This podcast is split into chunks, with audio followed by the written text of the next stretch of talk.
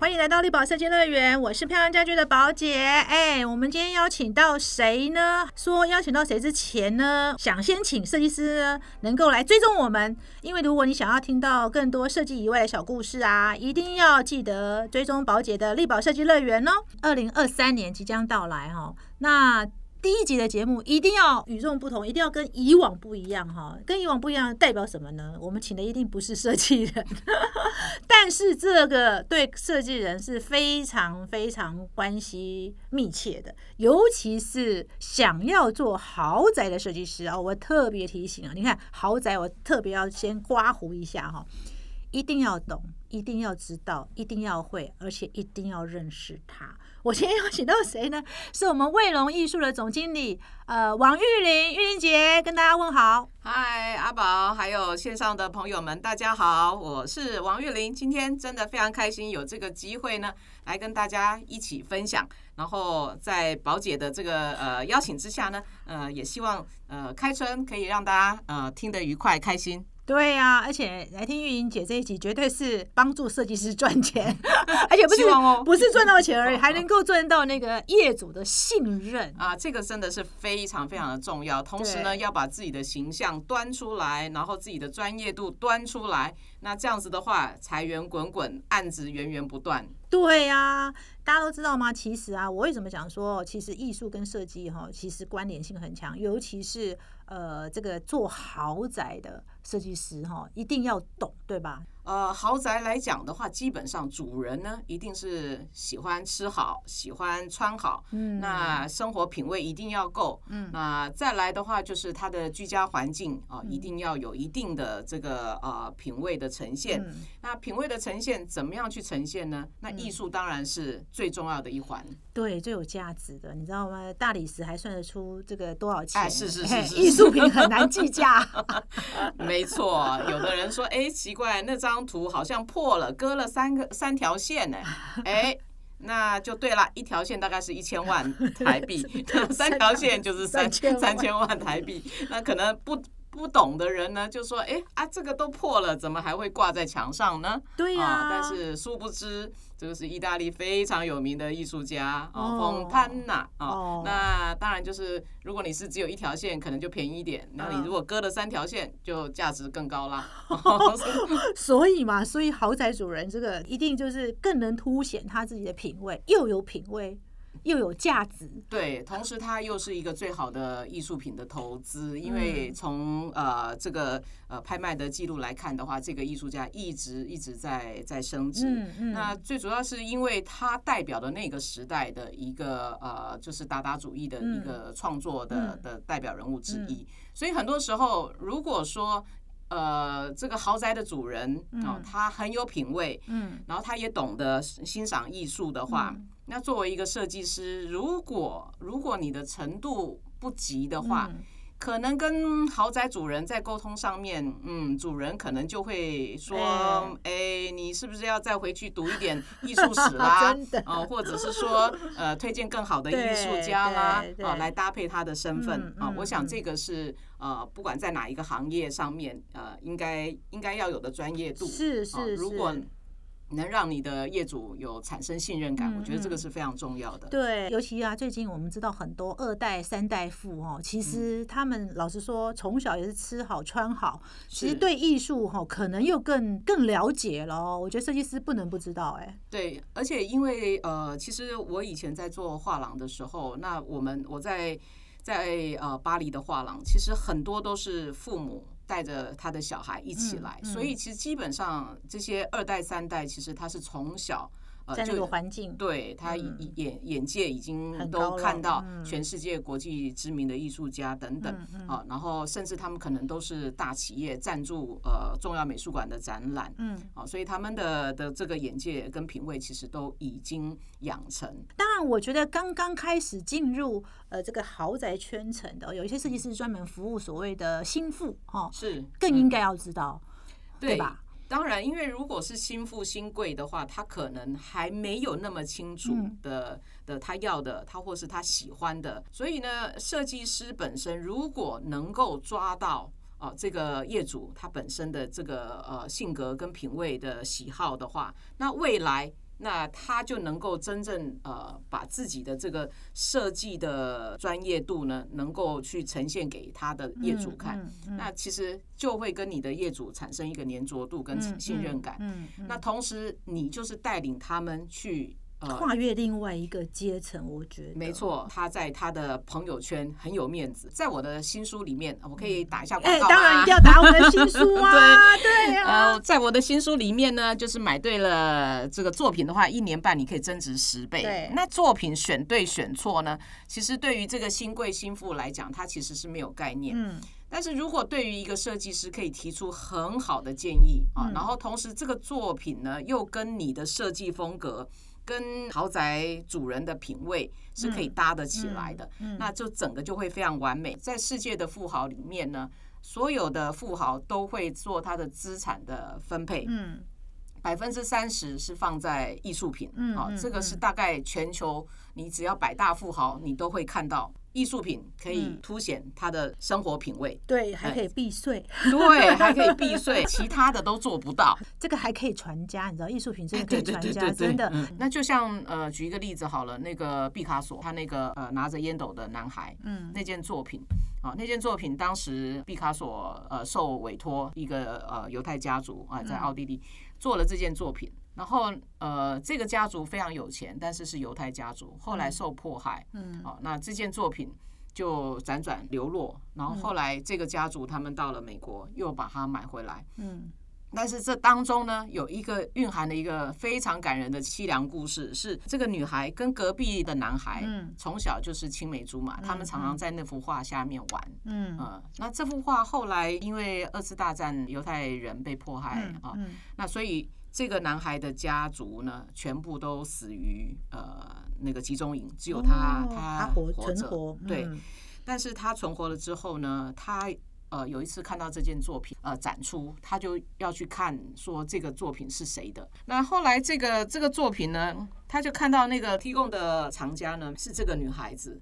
但是呢，她已经嫁给当时的那个驻英的代表，嗯嗯嗯，所以她也想说，她已经找到好的归宿了，所以她也不不去打扰他，对，然后她就致力于复兴她的家族的产业等等的，最后她也成为呃非常有钱哦，然后她国她的家族的产业又重新变成当时的首富，嗯。嗯那后来，他的青梅竹马的这个女小女友，这个少女呢，后来因为先生过世等等这些，这个作品有拿出来拍卖，嗯，结果当时创了一个高价的记录。等到少女过世了以后，当时已经不是少女，后来才发现原来是他买下来了。哦，好感人哦。对，但是他就是放在家里，每天看着他，嗯，因为他都没有结婚，所以就是很多的很经典的画，他见证了一个世代，见证了这些呃凄美的爱情故事，见证。所以我我在我的书里面有提到，就是说大家一定要去看这个故事，一定要看这个故事，把这个故事熟记下来，因为它实在是太感人。其实我可能可能讲的里面的很多细节都漏掉了，书里面都有。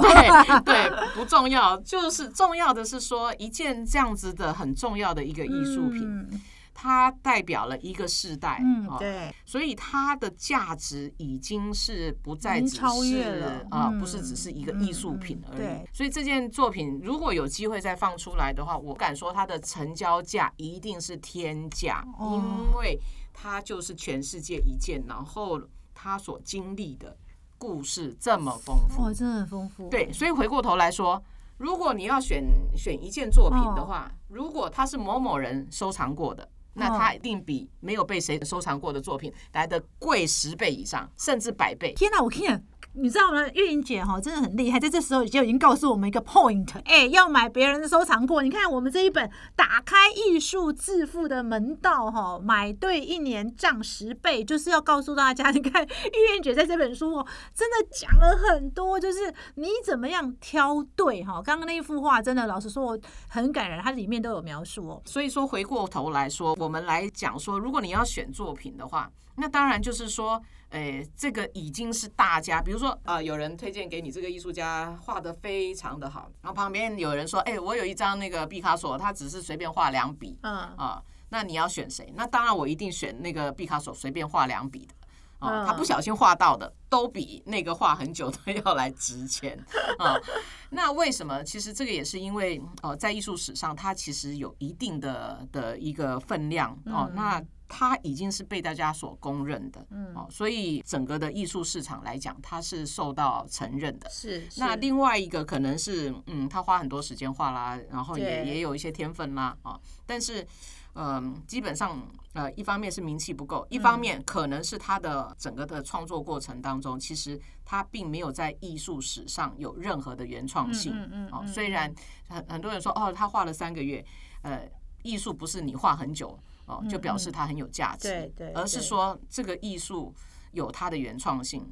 哦，那什么叫原创性？大家都会讲说，哎，阿毕卡所画的，哎，啊，我儿子也会画，很多人都会讲，都会这样讲啊。问题就是你女儿或你儿子不是第一个画的，对，所以讲到一个重点了，对，所以就是重点是在于谁是第一个把它形成一个有影响力、大家觉得认同的，是哦，这个才是。最重要的，对，玉玲姐应该再举一个例，奈良美智是不是属于这样子？啊，对啊，奈良美智刚刚出道的时候，大家讲说，啊，这个不就是漫画吗？怎么会会是 会是重要的作品呢？啊，但如果你是这样想的话，就就没有很深入的去认识艺术，因为其实艺术很多时候它跟一个时空背景下，哦，它在那个时代。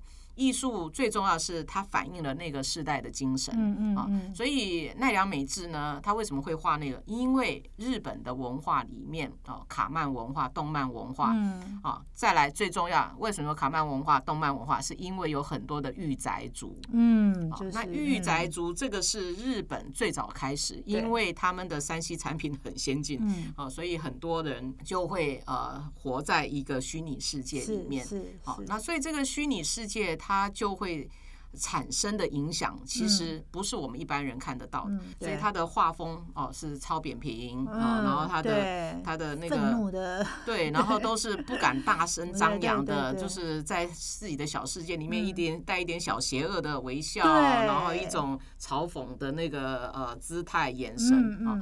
那作品本身它就具有了一个开创性。因为在他之前是。没有人没有人这样做。这样做，嗯，但是他做了之后呢？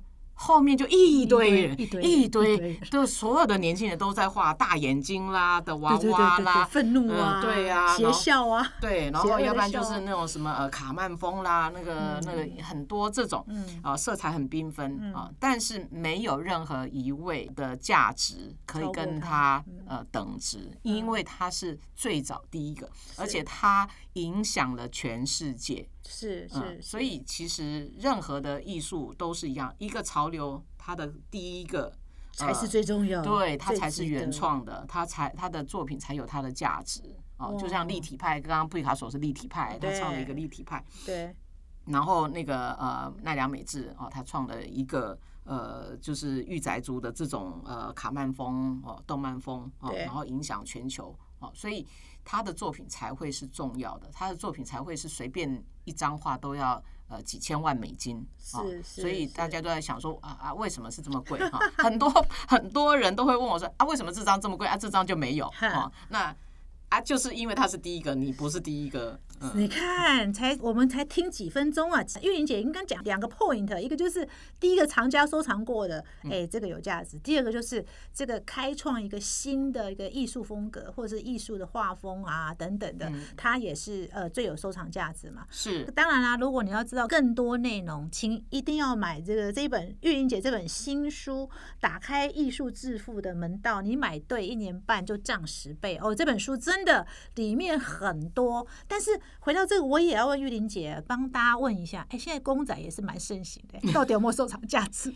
公仔也是有啦，但是基本上就是说，因为公仔现在很受欢迎，嗯，哦，那一样回到前面我所讲的，你一定要是。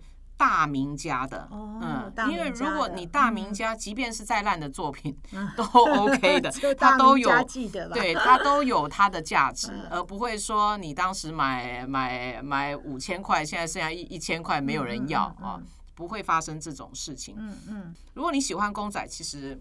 呃，早期很多艺术家也做公仔啊，比如像周春芽他们做狗狗啊，对啊，对啊，那当时一件出来就已经要要三十万一万美金啦，现在更是不得了啦。哦，所以就是说，如果是做公仔的话，其实我会比较建议就是很有名的艺术家的设计，或者是很有名的设计师的设计。嗯嗯，哦，那那又比较起来的话，艺术家的当然增值又会更高一点，比较高一点。对对对对对对。嗯，所以呃，艺术本身它的影响力其实是更大。举一个简单的例子，大家有看过那个呃蒙德里安的画吗？嗯嗯，一定有的，一定有嘛，就是一个格子，格子里面有红绿蓝这样子。很多设计师很喜欢的啊。对，我也我超喜欢。可是很多人就说哈，就这样子哦，就就几个格子，几个颜色。那那个也是呃，它的价格呢，大概一小扇窗这样子的大小呢，可能也都是五千万到六千万美金啊。我讲的美金不讲台币，哎，对对对对对。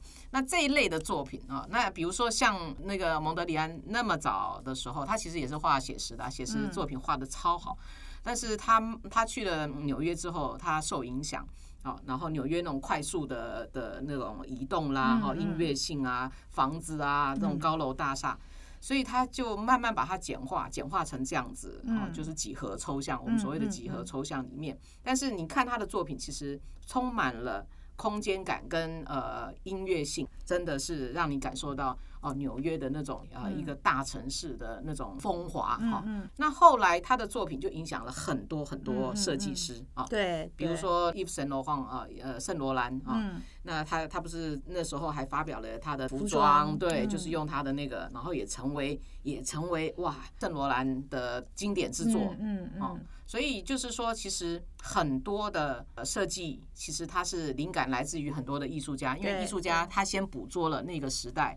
的精神，对精神美学品味，对，然后设计师呢，再去从那里哎抓到，可以怎么样运用到他的设计里面，是，然后他的设计就会引导潮流，对，嗯，然后成为时尚，对，嗯，所以就是说，呃。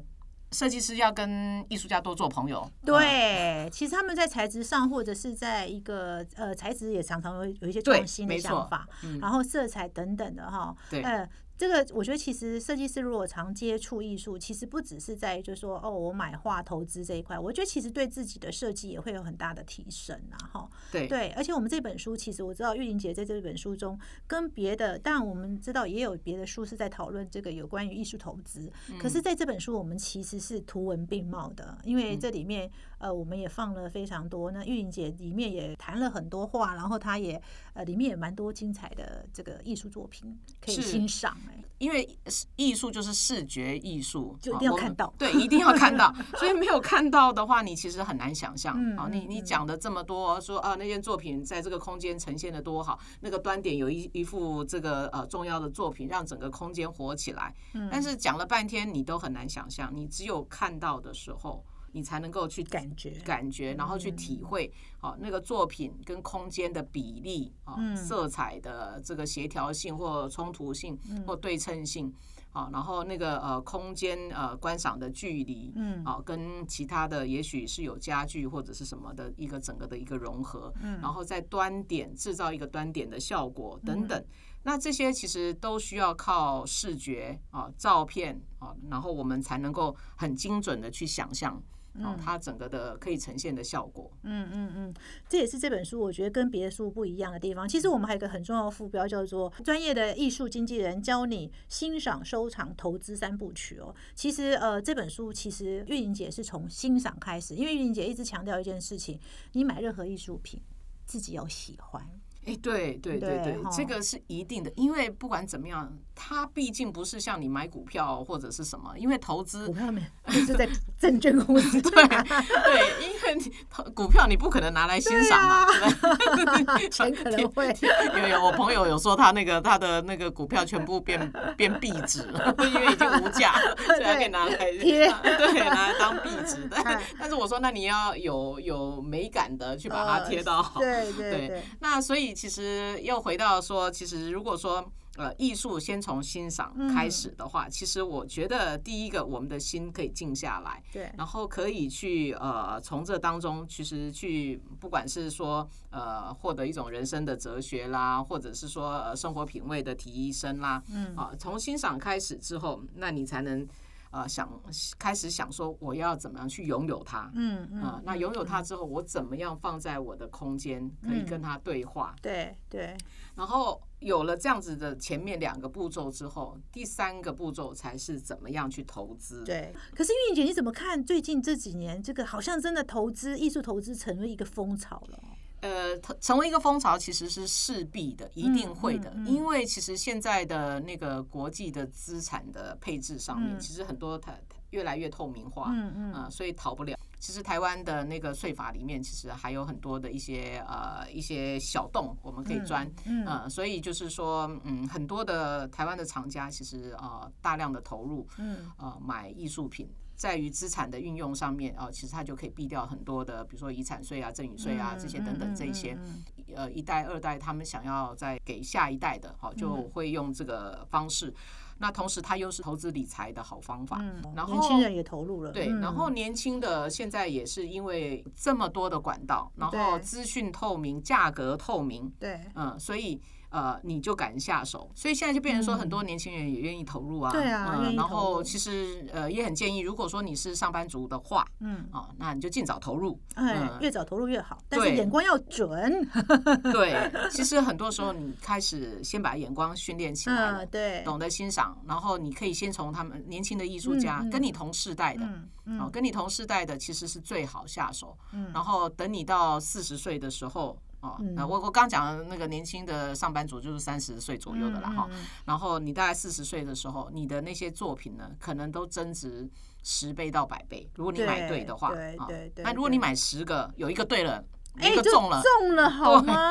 对你就可以买豪宅了。真的，我曾经听过一个案子，你知道吗？有个设计公司啊，那个老板啊是本身就是艺术收藏，嗯、你知道后来那个这个设计师多帅气啊，就想做就做，因为就是因为他投资了一个，对，他就是因为买对艺术品，听说呃那个艺术品转卖的时候赚到上亿，所以呢没错。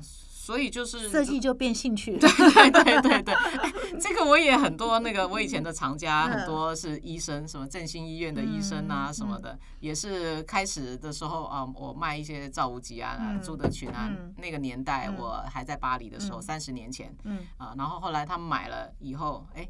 后来根本过不到五呃五年十年十年了，差不多十年，嗯。已经翻百倍。是是终究我们现在买，希望大家能赚到钱，但我们也这本书也教大家说，哎，你怎么从欣赏开始？嗯哦，怎么去欣赏？哎，我自己必须要讲哦，我真的是玉玲姐带进门的。我真的跟着玉玲姐看画之后，我到今年去看那个当代艺术博览会，突然觉得自己有一点开窍，就很高兴，打电话给玉玲姐，哎，玉玲姐，我终于有点开窍。尤其是之前玉玲姐还带我们去濑户内海看艺术哦，真的，我这对对嗯艺术这种东西，哎，我刚开始也是觉得说，哎，我又没有这个背景，我们也不是学艺术，其实也都嗯不知道从何呃进入。但是真的在玉玲姐带领的这几年下，哎，我真的开窍了。所以我刚刚才讲说，嗯，先从欣赏开始啊，嗯然后你看到你喜欢的作品啊，然后多看他几眼，不要轻易下手就嗯就冲动买下，嗯而是说你你每一次看到它你都有感，你至少看个七天啊，七天的鉴赏期，嗯。然后看完之后你还是有感，那你就把它买下来然后放在收藏对，嗯。就可以进入收藏，然后可以每天跟它有对话。哦，然后呃，当然在这对话过程当中，我们的品味也会开始改变。对对对，但是不管怎么样，任何一件作品，它都会给你一个呃，在那个时期嗯。你的一个状态、精神状态，或是对于人生的价值等等的一个一个回应。嗯。啊，那所以他就会有一个呃非常呃。呃，跟着自己的那种很私密的，啊嗯。那就是其实像我也是，我常常我家里可能有几张是我画放很久的，嗯。但是但是其他的时候我不停的在换，嗯。呃，有新的作品出、呃买进来就换一下，就换一下，就一直换，换了完了以后放放到仓库我就忘记了，嗯。因为我跟他没有太多的 对话，对话，对，但是但是但是因为他有投资的价值，嗯嗯嗯所以还是要留着。对对那基本上就是如果是有投资的价值的时候。啊，我觉得呃，可能呃，当你进入收藏的时候，欣赏是一回事；等到你进入收藏的时候，就要很清楚的知道，你这个收藏是为了投资，嗯。还是为了自己的喜爱。嗯嗯嗯嗯。那这样，如果你可以把它分得很清楚的时候，你就不会抱怨说啊，我买了那么多，结果它没有增值。好，到这里开始就要很清楚自己的方向，然后你的投入的这个对比重，还有你的呃资金，要怎么样去分配，对，这个是很重要的。对，其实，但是我们一定很想知道说，哎，玉玲姐。你怎么成为一个专业的那个艺术经纪人的？我们都很想知道。哎，在你那个年代，应该学艺术也不是父母比较可以。Prefer 的一个这个这个一条路哎，你是怎么走进艺术的？这应该是说我从小就喜欢艺术，然后我觉得这个是有一点天生的啦哈。那但是我觉得基本上每个人都喜欢艺术，只是后来就是父母不让你做，不让你不让你乱画墙面啊，不不让你什么不能弄到衣服啦什么，然后就开始好吧好吧啊，比较听话的小孩可能就算了啊。那我是属于那种呃。不是太听话的小孩，但是我也不喜欢我父母唠叨，所以我就选择一些比较奇怪的方式，可能就呃，例如就是我妈妈说，你就去念个什么呃。呃，英文系啊，那种什么以后还可以做国际贸易啊，嗯嗯，好像也对哈。那不过很清楚的是说，我知道自己做不了艺术家。哦，所以玉云姐很早就对，很小就对艺术有。对我大概什么国小、国中、高到高中都是那种什么全国什么写生比赛都拿第一名的。哇，所以但是我我十十四岁的时候我就知道我不会成为艺术家。嗯嗯，因为我那时候就想说我会江郎才。嗯，我那时候就已经很害怕。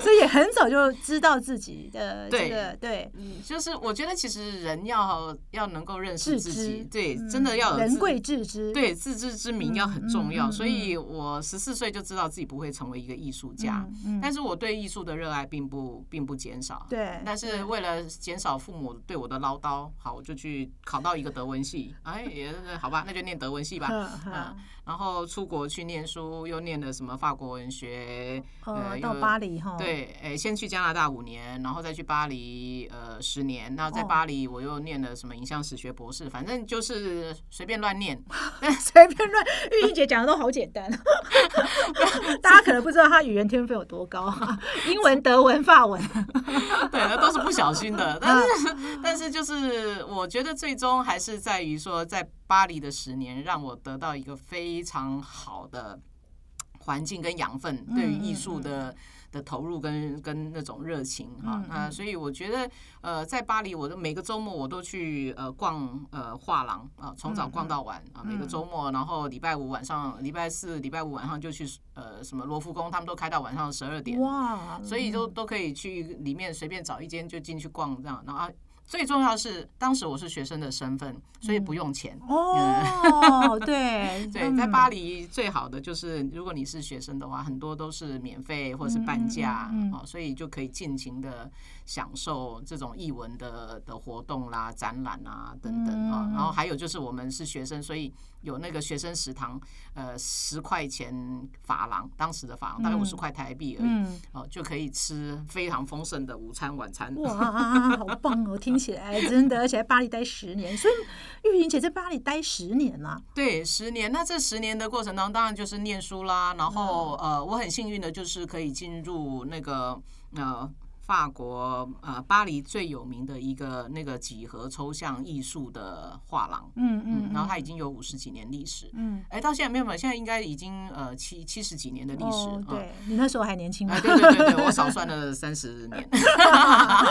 对，然后因为呃，我刚刚讲蒙德里安呐，蒙德里安第一个展览就是在在我们画廊，在你们画廊。对，然后我们画廊有很多那个什么很有名的艺术家，像杜象，嗯啊，杜象很有名哦。非常有名，然后不好意思跟大家讲，我还踩坏了一件 杜象的作品，还踩坏了。对，因为我去弄我们的整理我们的仓库，我们仓库大概有五百平，然后里面堆满了那个艺术家的作品，然后不小心在拿其他的作品的时候掉下一一张唱片，嗯，然后我唱片上面有画了很多的鱼，嗯，一一尾一条一条的鱼，白色的，然后我就不小心就就踩上去，然后就破了一个角。然后我就跟同事说：“哎，这个唱片被我踩坏了，要不要丢掉？”他们傻眼，那是杜象的作品，你知道吗？那个年代就是那个唱放在唱唱盘上面放上去，然后你放上去之后，它就会转动，对不对？然后鱼就会游，很重要的作品啊，听起来就很有意思。然后那个鱼就会跟着一直跑，一直跑的那个。然后我想，哇，那就是当年那个杜象，对呀，当年他们打打主意的的那个开端。我说，哦，那真的不好意思。然后回去我就跟一个朋友念艺术史的，我说，哎，我。今天在仓库里面 踩破一件杜象的作品，他就哇，Oh my God！你做了什么事？我就想，对呀，也没什么嘛。所以其实玉婷姐在巴黎其实就开始从事这个画廊的工作了哦。对，那那个年代其实没有什么亚洲人嘛，我们办公室，所以我们他也我那时候就是把一些呃展览一些艺术家引回亚洲，嗯嗯，所以在画廊我大概待了五年，然后之后就是因为我们呃。几次办一些大展，然后就跟那个巴黎的美术馆啊、馆长啊都认识。其实也是因为这十年，所以我认识一大堆国际的艺术家，然后常常去他们的工作室啊拿作品啊什么，所以就跟他们也很熟。然后也养成就是说，你可以看到真的就是世界级的作品。然后后来是也因为这样，就是法国呃雕塑协会，它是隶属于法国文化部旗下的。那里面的那个执行长，他也是很有名的策展人，他就请我挖脚，哎。我被挖角，很开心。挖角去去去那边工作哦，所以我后面的五年是在那个呃雕塑协会。那那时候我们就专门做香榭里谢大道的大展哦，所以就是公共艺术了嘛，哈。对，他就跟公共艺术有很大的关系了。然后邀请全世界的国际知名的艺术家，比如像 Jeff Koons，我们都都做过他的展览。然后当时我们我还把他引进回台湾，在北美馆展出。嗯。有一个雕塑之夜，嗯，那那时候呃馆长是林曼丽，那我们就做了一个非常大的国际的艺术家的展览，这样子。所以玉玲姐，你是哦。在画廊待过，然后又去那个雕塑的呃艺术协会。对，哇，所以你资历是非常丰富，而且跟公共艺术有关哈。对，所以也就是为什么我后来回来台湾，其实是那个你先去画廊是不是？呃，就是汉雅轩，嗯，汉雅轩非常有名的画廊。对，在台湾他们请我回来，那个张颂仁问我要不要可不可以回来帮他主持台湾的。那我我先回来一下，后来又觉得不适应，又又跑回去。后来他们又两千年又请我回来，那我说好吧，可能呃年纪大一点会比较适应一点，因为在国外待很久。对，后来那时候也回来的，在三十出头岁，所以就在画廊工作，呃，在汉雅轩。然后那时候也是，不过因为汉雅轩本身也是亚洲呃台华人里面蛮重要的画廊，对，所以也是有有这样的荣幸。那时候。我们画廊里面的艺术家，其实都是呃，在那时候可能还没有有名的，但是现在都是一时之选啊，什么张小刚啦、王广义啊、岳敏君啊，真的，我觉得那时候都买了就多好。曾曾凡志啊，啊，曾凡志那时候还是小咖，小咖到不行的。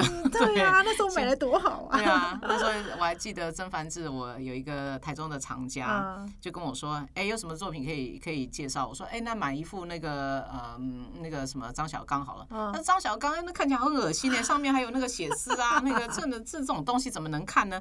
然后他就我就说，我说如果你买这个买错了，我投给你。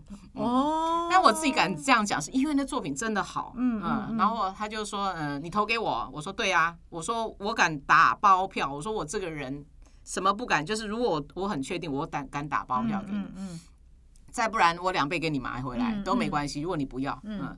然后后来他就他就说嗯好吧，但是呢你要打折给我什么什么什么的。然后我说好啦好啦，打折给你。然后说完又说那你要把我送到台中哦，你要帮我挂。我就说哇还有这么多的服务要做，因为我们在国外卖画不会做这么多，那台湾的那个就有很多的额外的服务。嗯对。然后好了，就卖给他了，把还打了八折，才十十十八万，我记得。天哪！后来那一张几年以后，前几几年以后，大概十呃十几年前，他拿出来卖，卖了五千多万人民币。天哪！天哪！天哪！真的，当时你真的玉玲姐，你真的是帮了他，好不好？对啊，听到没有？但是但是这话一定要听。这这个就是他后来他又跟我就他买了那张以后，帮他挂好了以后，过了一个礼拜，他又跟我讲说。哎，看起来有点恐怖，但是看久也觉得蛮喜欢的。嗯，我就说对啊，其实艺术品就是耐看呐，就是你越看越有它的那个，然后你看出艺术家要表达他的灵魂了。对，我说不错，你有慧根。其实 其实基本上，我觉得我那时候刚回来的时候是比较异类一点，因为我讲话都蛮直的，嗯，然后我也不会跟跟厂家哈拉，嗯，我就说厂家常常跟我说，哎，你给我解释一下这个画哪里好，嗯，我就说如果我讲说他有多好，然后你都你都懂了，那你也太。太逊了，因为就是不用功不用眼睛嘛，就是用听的而已啊，对不对？你都是人家讲给你听，果然很不过，其实玉玲姐到现在还是很率真的。对，其实我就是太过于那个率真太直，所以不适合台湾的那个年代，不适合台湾的哦那个年代，不会不会现在十几年后已经已经可以了，可以。对啊，但是其实基本上我觉得呃，这是我对呃艺术的执着，我对艺术的那个。那其实后来他又又跟我讲说，哎，好像也不错，你还有什么可以介绍？然后我就说，那不然甄嬛志好了，现在价钱也不高，嗯，甄嬛。然后他一看说，哦，你怎么都介绍我那那么恐怖的那个什么假面具，假嗯，哇，看起来很恐怖呢。然后我就说。我说，我再说一次，你不买的话，你买了，你买的话有任何问题，我投给你。哇塞，这让我听到这句话我就懂了，懂了。对，然后他就说，好吧，那就再买一副好了，反正又是又是一般的帮人家赚钱赚成这样。对，这个这种例子很多。还有一个例子就是，呃，当然后来他也买了啦，又送去，然后后来那个那张也是后来也是卖了几几千万人民币。嗯。反正因为都是当时最有名、最棒的一些作品，然后还有一个藏家，他就跟我讲说，哎，他想要买什么，我就说，哎，最近那大概是二十年前，我就跟他讲说，你买那个草间弥生。他说草间弥生，哎呦，那个那个会有密闭恐惧症，你一点一点点那么恐怖。我就说你是你是要投资还是要买自己喜欢的？因为呢，我知道那藏家他是属于投资型的，非常投资型的人。他就说啊，你也知道，我当然是投资了啊。我说那你那你就听我的啊，如果有买错的话，我一样投给你，我就投给你。下次听到玉玲姐讲这句话的时候，你就知道怎么样都要买。但是就是也这种艺术家也不多啦，所以当时我就跟他讲说，所以所以我也不怕投被砍，因为能够能够呃有这种分量的艺术家也不是这么多。所以他那时候就就买了草间弥生，你可以想象一副大概呃，就是你后面那么大的，嗯嗯。那时候我帮他买的时候才买四百多万，现在应该现在四千万美金找不到，买不到。我讲的是四百万台币，我跟他买的，帮他买。几十，这不是几百倍了吧？对，所以当时他他就一直反正从头到就闲到尾，而且我每次都是帮他从呃从纽约、从韩国、从不买到后来呢，就直接从呃草间弥生工作室买，直接从他工作室买。嗯，所以我后来我跟草间弥生那么熟的原因，然后在台湾帮他做了四件公共艺术啊，这也是当时因为这个厂家一直买转，所以那个厂家我大概帮他买了差不多一亿台币。哇，他现在不止啦！现在可能至少四百亿吧，哇之类的，随便都有了。那那还需要开什么投顾？呃，开开什么金控公司？可以不用开？对呀，其实很多的那个 实力都很厉害。对啊，真的真的真的，不是在本业，是在在他的那个。哇，真的是哇！所以说，玉玲姐以后要是这种话，一定要告诉我们，我们要怎么样集资都要买下来。对啊，但是就是我刚刚讲的，当你如果那个时代没有买到，你后。后来后来的就是要用钱去堆，对，然后用钱去堆，你又不一定买得到好作品，对，因为大家都在抢，是，所以我才想说，年轻人，如果你现在是是月薪族，三十岁开始买你同辈的，嗯，哦，买你同辈的价钱很低，我们就赌他二十年后，十年二十年就可以，十年就可以哦，十年以前可能要等到艺术家走了才有，现在可以不用，现在不用，现在十年已经就是五年他就翻一轮上去，十年又翻。百倍很多，真的，真的，真的，一定要好好来看我们这本书才行。对，而且我里面会告诉你怎么选艺术家。你如果要选你同辈的艺术家，你一定要有一些一些呃一些标准跟一些你怎么样去找到对的。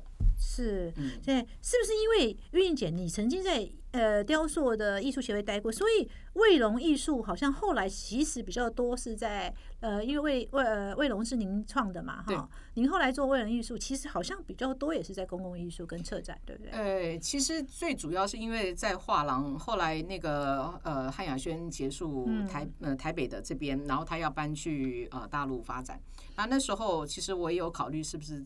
开画廊，因为其实有很多的藏家希望我开画廊，继续服务他们。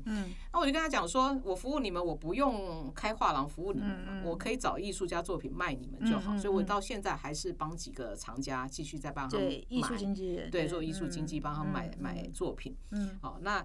那另外，呃，我做我的呃卫龙艺术，其实是因为当时呃我在法国的时候，在巴黎的时候，其实就协助台北市政府，他们做了很多那个公共艺术的法令，还有文化部的一些公共艺术的法令的那个，还有一些艺术家的介绍案例啊等等。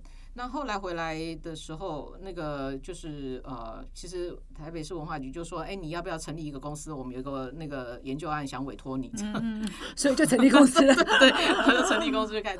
然后之后就也也因为这样，所以就是公共艺术，我们又帮文化部修法啦，然后很多的大案子啊一直进来，所以就就也因为呃之前我们就很多做户外空间的这些经验啊，比如说香榭里谢大道的呃展览。还有我们画廊自己本身在巴黎的画廊，他也做很多的，像那个凯旋门后面的那个公共艺术都是我们做的。嗯嗯嗯。那所以，但是因为因为在法国他们的法令没有那么繁复，嗯，所以就是可以有很多的呃重要的艺术家可以直接协助他们来做公共艺术。那台湾就很难，因为法令很多，对，太复杂了，所以就会吓跑很多的 的艺术家。嗯，那。所以后来我成立公司以后，就开始协助很多的呃一些呃大案子。哦，像比如说什么魏武营啊、台中歌剧院啊、国国防部啊什么。呃，想得到大概我们都有都有参与，嗯嗯嗯，所以其实后来玉玲姐在卫龙艺术这一块，其实大家也可以关注一下卫龙艺术，因为卫龙艺术常常也会有呃参与很多呃公共的策展，还有公共艺术这一块。对，然后对，还有那个地景艺术节啊，什么桃园地景地景艺术也是你呀？对啊，第一届桃园台台湾的第一次的那个地景艺术节，桃园地景艺术节，我就引进了那个霍夫曼的的玉兔吧？呃，不是第一届，第一届是是小黄鸭。哦，鸭子，黄色小黄色小鸭，嗯，大家应该都有印象。对，然后黄色小鸭之后，第二年就月兔啊，然后黄色小鸭我还带领他去巡回整个大陆，大概十几个城市。对对对，那时候我记得基隆港也有一次，然后好像高雄基隆港不是我做的，基隆港是另外那个基隆的那个呃议长去直接去找他。是是是是，我记得那时候哇，黄色小鸭很红啊。对，然后还有那个玉兔嘛，哈。对对对对，所以其实呃。呃，玉玲姐其实也做了非常多公共艺术，那她其实也办，她常常也会呃，他们也策了非常多有趣的呃公共艺术展，我觉得非常大家也可以关注一下呃卫龙艺术哦。对对，大家可以关注非常多的展览。呃，最近刚刚刚开幕的是宜兰呃南洋博物馆嗯的一个剧目展。嗯，是是是，其实我们哈真的在这本书中哦，其实我们今天其实呃，当然我说过了，二零二三第一呃第一。第一集一定要有不一样哈，就是希望用艺术来带领大家哈，来开启今年嘛哈，今年新的一年。那当然呃，我觉得跟呃每次跟。呃，玉玲姐聊天啊，尤其上次我跟她去濑户内海，哇，真的那真是太精彩了！濑户内海艺术季哦，真的去，真的我自己去看过哈，大概那一次是第二次，我自己去前，我都在想说，奇怪，我第一次去去看什么？真的跟着跟着玉玲姐，你才会看出，就说哇，真的原来是要这样看艺术，原来是呃这么的这个艺术这么有趣哈。然后他还把前世今生这个艺术家前世今生都告诉你，这个是不容易的哈。然后呃，当然我们希望说哈。这一次哈出这本书，除了就是呃一般的呃听众哈，一般的就是不是设计师哈，也可以学习哈。那可以从欣赏开始，然后最后收藏，然后当然最后能够投资哈，能帮你获利。当然我们更希望是设计师们，好，你们一定要自我提升。不要你的业主都提升了，然后你自己没有提升哦。好，你一定要懂得艺术哦。我觉得艺术真的可以帮助设计师很多，除了说呃，你帮呃透过艺术品哦，帮你呃业主布置好他的家，甚至帮他增值，然后你透过艺术，其实你自己也可以刺激很多，然后学习也很多哈。好，那也是我们今天特别邀请玉莹姐的原因。当然啦，所有的内容都在这个里面书里面哦，就是我们打开艺术致富门道，买对一年半涨十倍这本书，大家一定要去买。然后呢，嗯。结束之前呢，哎，我也要提醒一下那个呃听众哦，我们接下来呢会有一些课程，然后也会有一些新书发表会哈，请大家要关注一下我们漂亮家居的呃粉砖，然后我们在里面呢，玉莹姐的任何活动，接下来我们一定会有。我跟玉莹姐是在今年我们去年我们筹划这本书的时候，我们我们两个想了很多，当时。总编辑宝姐自己也很想跟去，我们规划了一连串的活动哈，除了新书发表会以外，我们可能会接下来呃艺术博览会的导览，然后甚至是国外艺术的博览会，或者是国国外的艺术的旅行啊哈，我们都会。诶，陆续规划中，然后有一些呃艺术投资的课，我们也会规划，大家一定要关注我们的粉砖哦。然后，当然这一次的新书连接也在下面，大家要记得去买哦。谢谢玉玲姐，谢谢谢谢谢谢大家。然后下次再一起来分享更多的艺术的乐趣。对，然后也祝大家新年快乐哦。